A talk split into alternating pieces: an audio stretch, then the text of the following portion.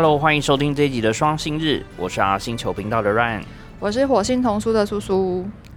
很快就第二集。没错，好，那今天呢要分享的新闻其实还是跟 coronavirus 有一点点关系。哦，是吗？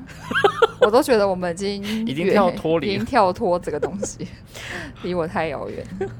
然后因为呃日本那边现在疫情好像又又又开始爆发复发，那美国其实一直都没有控制的非常好。那今天真的很恐怖啊！美国一天不都超过五万人吗？这很夸张。我觉得他们没有人在 care 哎。嘿，我想说你们都上街在那边抗议，然后都没有人要，就是好像搞得一副都已经可不可以 do something？就是没有，好像他们之前抗议抗成那个样子，我都觉得好像已经好像是没事了嘛。是。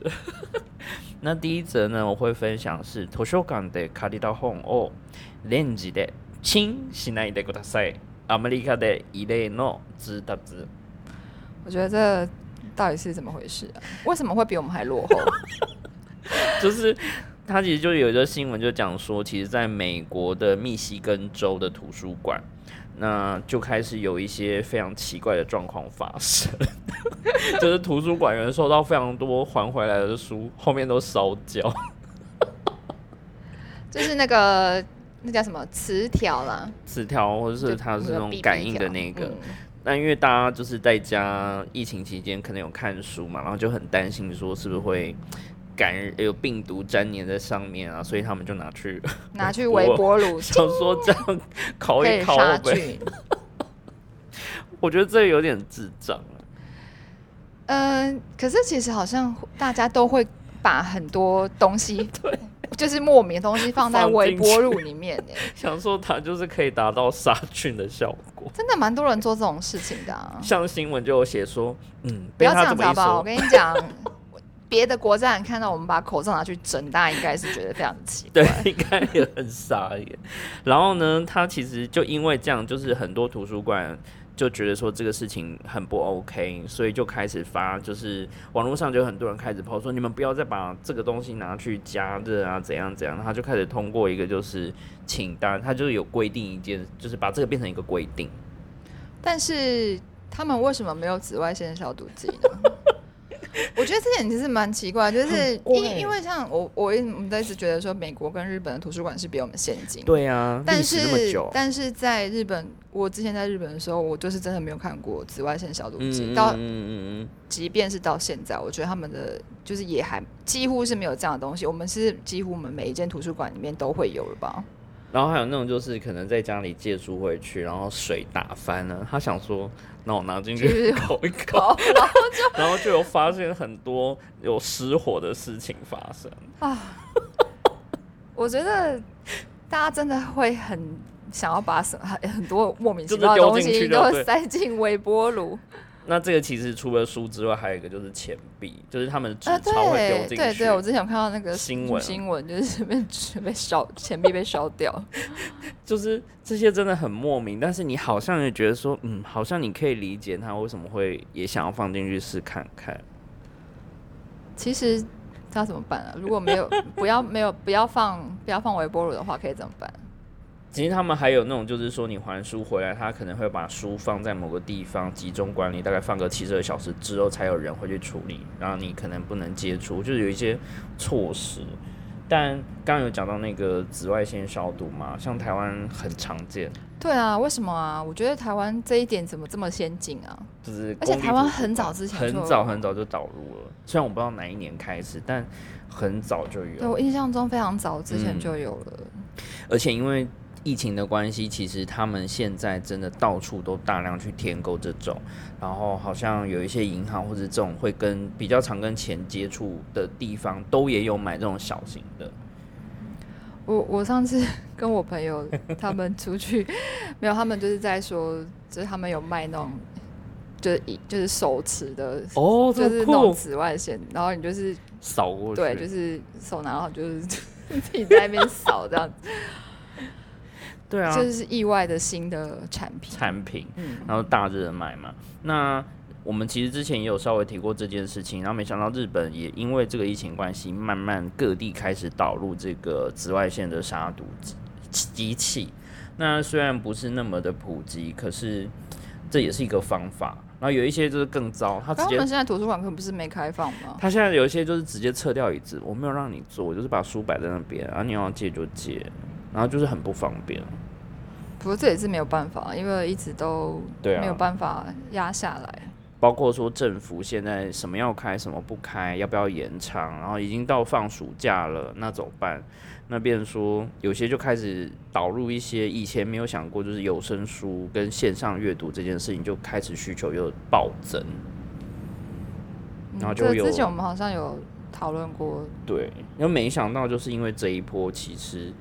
呃会需求量，然后包括类型，然后甚至说未来你图书馆要不要规划这样的经费去采购跟对啊，这一波疫情真的是改变了人类的世界。我觉得以后历史不知道上面会怎么介绍二零二零，以后可能就会很害怕。对，就是大家可能 wiki 上面就写说，二零二零因为那个 coronavirus，所以就是以下的改变 对。对于什么出版业啊，或是图书馆啊书店啊，各种不同的产业会造成就是意想不到的一个影响。嗯，可能本来有些是正在发展，对，然后但是因为它这个催生，那就啪，就是整个马上 对啊，你看阅读的方式啊、载具这些都不一样嘛。然后包括说，我们上一集其实有聊到，就是呃，像学校以外的地方，那他有开始做一些调查，就是研究，比如说新生儿，就那种小的 baby 那样子，对他来说就是阅读可能会有的一些影响或改变。嗯吧。但是呢，虽然如此，我们还是希望就是资本不是就是觉得好，可以赶快疫情赶快结束，因为我真的觉得够。了，不是因为其实我觉得台湾自己本本身是我觉得还好，嗯嗯嗯，但是我觉得你你现在活在这个世界，因为在地球村的年代，嗯所以其实你很难，就是别的国家都这样子的时候，你其实很很多事情就是真的很不方便。对啊，我今天收到了从俄罗斯来的包裹，寄多久？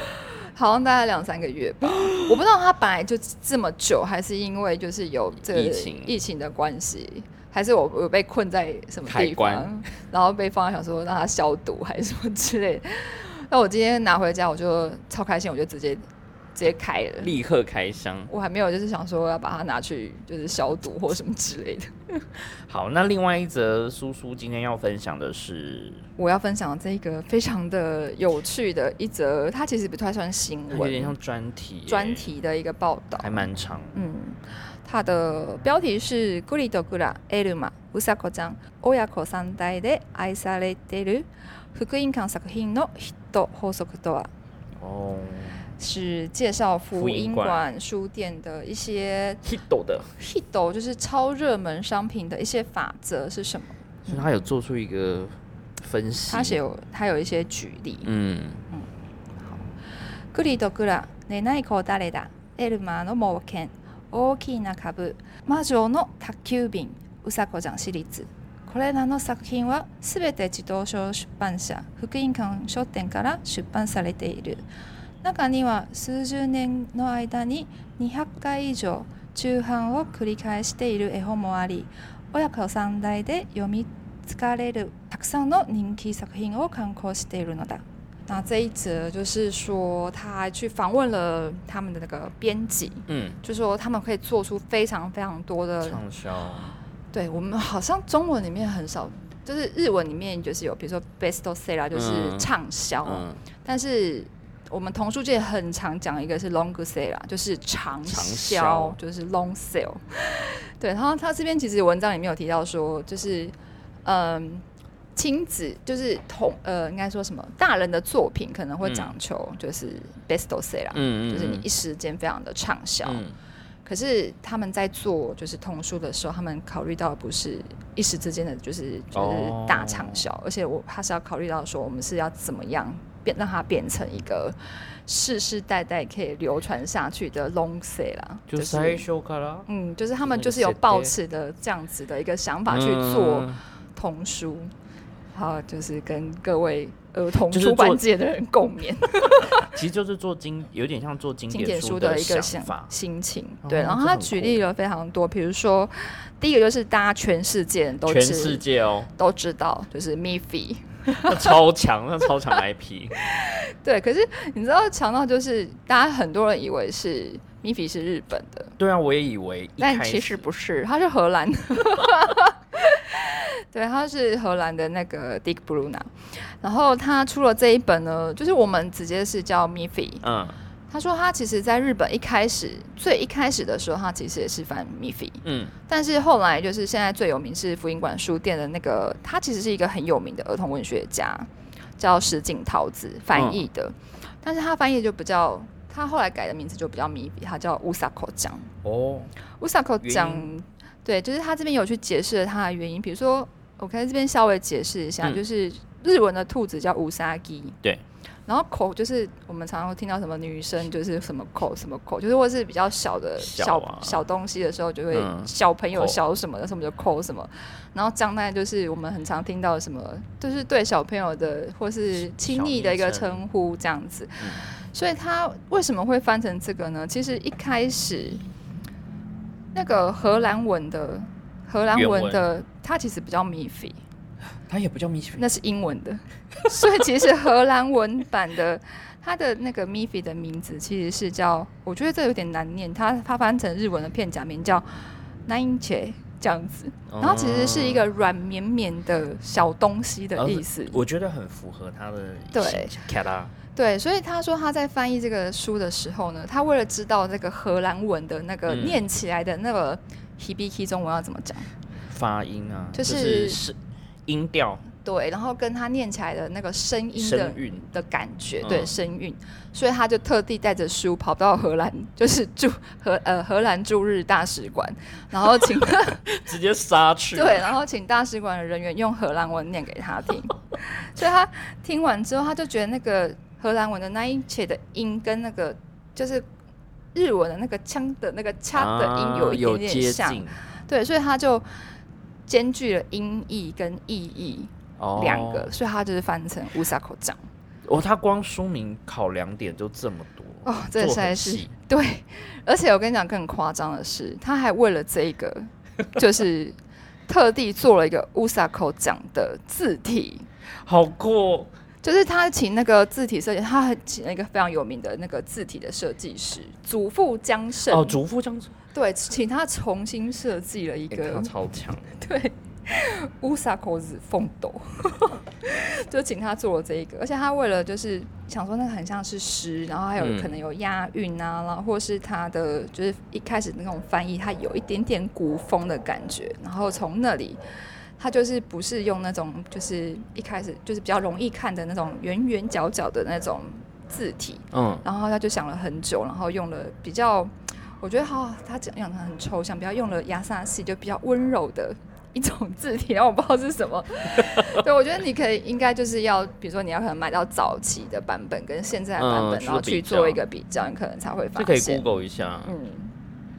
所以我真的觉得他，你看日本人非常的厉害。书名到字体，对，真到内容，就他们其实每一个阶段都有去认真思考过，就是跟里面这个角色的关联性连接。嗯，然后他举的第二个是《爱魔与小飞龙》的故事。那这个故事已经出版了非常非常是超过五十年以上，在日本也超过五呃，日本是一九六三年的时候出版的。在日本是一个非常非常经典的故事，但是在台湾都没有人知道呢。最近才重新就是出版，有人出，就是重新，可是就是在台湾都没有人要看景点，对不对？但是他在那个里面，他举了一个例子，他说，就是里面有一只小飞龙，嗯，然后但是因为他在英文的翻译的时候，其实他因为他没有写出性别跟年龄，所以，所以其实我觉得这点也是有蛮有趣的。对，就是他要去读，然后读完之后，他就觉得说，哎，那一只小飞龙应该大概是一个四到五岁的小男生的感觉，所以他把它翻译的时候，他就是用了这样子的感觉去帮他翻译。对，这个其实我觉得我可以分享一下，我觉得还蛮蛮好玩的，因为我们中文里面的我你。其实是没有性别之分，然后他可能就是就是顶多是他跟女生，但是如果你女生他你用男就是人字旁，其实也无所谓，都一样。对，但是因为日文里面它是完全是不一样的字，然后因为有一天我就跟我朋友走在呃硕士班的同学走在路上，就看到远远有只狗，然后他就开始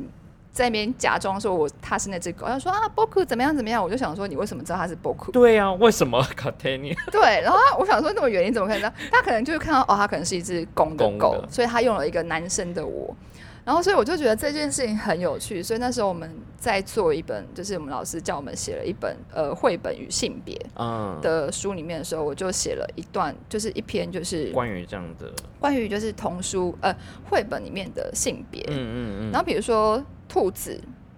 就是会会有一些声音，比如说调皮捣蛋的，嗯，就一定是什么？大概是男，生。对，然后出现狮子，通常你会觉得他是男的，男生，有一些会比较模糊，比如说兔子，它可能有是男的跟女的，对对对可是如果他是调皮捣蛋的，通常就会是男男生。对，然后在这个翻译的时候，我觉得很有趣。像我之前我们很呃童书界有一本很有名的绘本叫《月亮晚安，月亮晚安》，就是一只小兔子，但它其实里面原文里面它并没有英文，它并没有写出性别，但是他的日文他就翻成 boku，它就翻成男生。嗯然后我就觉得他去设定他，可能就是一只，他真的是有一点调皮的小兔子对，所以他就把他这样子做这样子的一个，可能就是为了他这样子呃语言上的一个变，这就是差异性，所以他必须要非常的。你不能就是直接说造反，那你可能就是要去思思考说，哎、他可能这样子看起来应该是一个，他去模仿，就是去，因为日文里面其实会有很多人的性格会养，嗯嗯。就是你的包括他说话的说话的语调跟就是句尾，其实会不一样的。所以你可能像我们就是可以，比如说你看到这个句尾，助词啦，对，然后句尾对讲女生跟男生讲话，然后年、No 啊。对年轻人跟老人讲话的那个鱼尾助词都是不巴桑啊对结尾什么什么。对，像那个那老人可能讲话什么什么什么哇西什么什么什么家这样子，然后你就会一看就知道哦，他可能是一个老人纪，对，所以他们会去做这样子的一个很认真的就是思考。因为在小说里面也会，就是如果你回去读那些原文的小说的话，你其实就是可以从字里行间推测、反推出这个角色大概是在什么年龄的设计。可是常常台湾翻译过来的中文版本，你完全读不到原文就日文的那个性别，甚至年龄，还有说他是不是受过什么教育，他用的词是什么。对，光是你说用 boku 跟 ole 就是就是有差很多，是这也算真的没有办法，因为你可能就是翻译上还没有办法就是没有办法翻译出来。对，然后他有举那个福音馆书店的金鸡母古力汉古拉，当然可能很多人都知道是古力汉古拉，其实他的作者是因为他本身就是之前是幼稚园老师，嗯嗯嗯所以他就是在观察小朋友的时候，就是他跟常常跟小朋友相处，所以他写出来的作品其实是非常受小朋友喜欢。那为什么会用古力和古拉？其实是因为他在讲故事给小朋友听的时候，就他念了一本法文的故事书，然后那老鼠出现的时候，它就是有一些撞声词，叫我们可能就是吱吱吱吱什么的，然后小那个 老鼠就是反正不知道为什么它那个出出场的时候，老鼠就是什么咕哩咕啦咕噜什么之类的，然后小朋友为什么要料理鼠王？对，小朋友就觉得超嗨，然后他就想说，哎、哇，这是 key word。对，小朋友就他就觉得说，啊，小朋友居然对这个声音是很有反应的，所以他就把它取名的叫做什么古力和古啦这样子。而且它里面可能比如说就是玩呐、然后动手做啊，然后料就是煮饭啊，就是做料理啊，而且就是跟大家分享这些东西，其实都是小朋友很喜欢的一些事情，所以他就把它加进去。所以这其实是从小朋友的反应，然后它转化成绘本，甚至定成一个故事的一个很重要的 key word。对，而且他在他他的很多设定，其实你可能就是我之前看到一些文献，他有写说，因为小朋友通常就是上午会比较有精神，就是午前，嗯，但因为下午可能就是要吃什么午餐啊，要睡午觉干嘛之类的，所以所以他的故事，他的绘本里面设定全部都是在早上，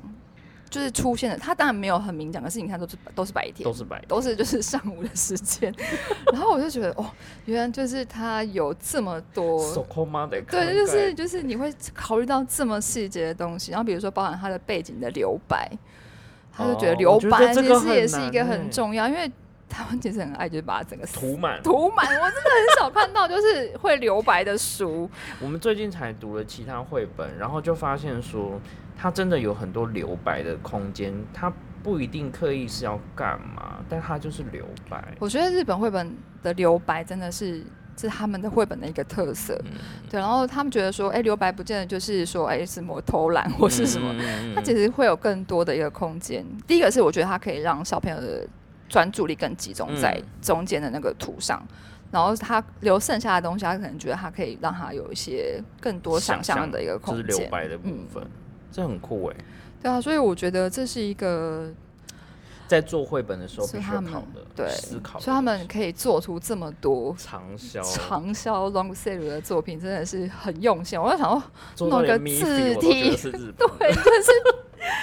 但是因为他们周边很强啦，周边是很常见事，但是你会想说，哦，原来就是一个译者可以为了。这样子，然后嗯嗯，为了去学那个什么，就是那个发音，然后还就是就是你要到音译跟译，因为我觉得其实我自己在翻译的时候，我也常常会遇到很多这样子的，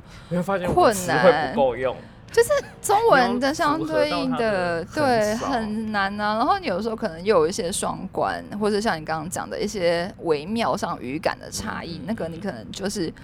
很难把它翻出来。因为一些翻译老师就说，他大概看一下，他就知道这个翻译的人是男生还是女生，就是看他用的字句。然后，譬如说，如果你是翻比较经典的，他有时候考虑到韵脚，甚至那个语句的那个时代感，他会用他尽可能的去，比如说写成，比如说有对应的等等。这个就是一个很有受过什么文学教育的人。对，那我最近翻了一本书，我也是觉得有点可惜，因为我完全翻不出来他的那种他的设定的感觉。他设定是就是厨房里面的用具，可是他把它弄成像古代的人，然后他叫妈妈，就是那个家庭当然是所有的用具，什么菜刀都是拟人化，可是因为他就是说妈妈来做料理，但是妈妈从头到尾没有出现，但是他叫妈妈的那个，因为主角是那些。就是道具，就是道具这样子。然后他们叫妈妈是，我就觉得很奇怪。一开始他他是讲哈哈乌诶，就是母后或是母上大人。这个我想说，我到底要怎么翻呢？就是我刚开始我本来是翻成母亲大人，对。但我想说，为什么就是要叫母亲大人？因为很奇怪，他本来就是通常年代感也对。然后我就觉得有点惊讶。然后后来才知道，因为他后面就是出现的时候是那个菜刀，菜刀是主角，然后他就是。他讲话结尾就像忍者一样，他会翻，他就是讲狗沙鲁，我就想说狗沙鲁我怎么翻啊？什么野我奶，就是想你要有时代剧的 对，然后就很难，然后超难，然后最后还就是叫那个卡布拉曼托诺，就是 泡面殿下，我想说。就是他是从头到尾就是有一种就是时代的对，可是我觉得我可能没有办法把那个东西翻出来。我觉得中文很难表达这一，而且我觉得因为你要翻其实可以，只是说他那样翻出来就小朋友可能会看不懂。就是我没有听过，对，因为我觉得你说你要用比较文言的那种，我可以翻得出来。可是问题是说，小朋友知道什么叫殿下吗？就就是那种你，你要怎么整个整个的那个，好像有要在跨两层的感觉，他才可以 catch 到说到底这个译本为什么这样。对，而且那个真版啊，他居然就是他说真版叫他翻，他真版上面叫欧亚本。我想说我要崩，我到底怎么翻？老大、大哥、师傅，可是我到底要翻什么？我把它翻老大，但听起来老大听起来像黑帮，好难。对啊，对，然后我就翻，后来就翻大哥什么的，然后结果我后来那个编辑，我就说书名要重新、重新、重新定这样子，然后他就跟我说，那叫菜刀爷爷可以吗？我说不行，不行，因为他根本不是爷爷，对，他不是爷爷，然后而且他老大还不是他，老大是真版，对，所以其实真的翻译就是没有那么简单，而且在看你看到这些他们在做书的时候的一个，不管是自制或是翻译，他们非常认真的一个。精神。对啊，因为你的对象可能就是因为是小朋友，所以他的词汇跟他的他没有那些经验跟接触，他只能透过现在你讲的这个要传达这么多意思，对，你要有很多很多想安排。所以其实我在翻译的时候，我都会先去想说我的这一本书的读者年龄大概是多少，所以我会去用比较适合对，就是去假想，就是想说，我就会换掉，因为我我们，你知道我现在很真的觉得中文很烂，你知道吗？我现在都要那个打同义词，噔噔噔，同义词等于什么什么 对，因为你可能那个字太难，他没有办法，啊？就是他没有办法懂，然后可能要换一个比较简单的说法，嗯这样子。嗯而且还要要符合，比如说整个绘本的调性，不能对用一个突然很奇怪的词。因为之前就有一个很好笑的经验，就是我那时候人在日本，然后我有一个朋友，他就传给我说：“哎、你你翻译的某一本书有错字。”然后我就大惊，我在日日本，我快被吓死。然后就我就想说：“哎、他就拍给我看说，你看这个这个地方，然后什么什么。”然后我就说：“他说那个字票券，他就打成了卷，就是那个卷。”卷，对我就说这应该不是我改，因为我不会用这个字。我就说公车票就好，嗯，什么票券没有这种东西，我不会用票券这个东西 这个字。然后就我就为了，因为我这人还在日本哦，很还在那边去跟偷用餐厅的 WiFi，然后我这边看我当初的那个就是稿子稿子，就发现其实是编辑改，然后他还改错字。对，所以其实我只是说，给稿，就只是说，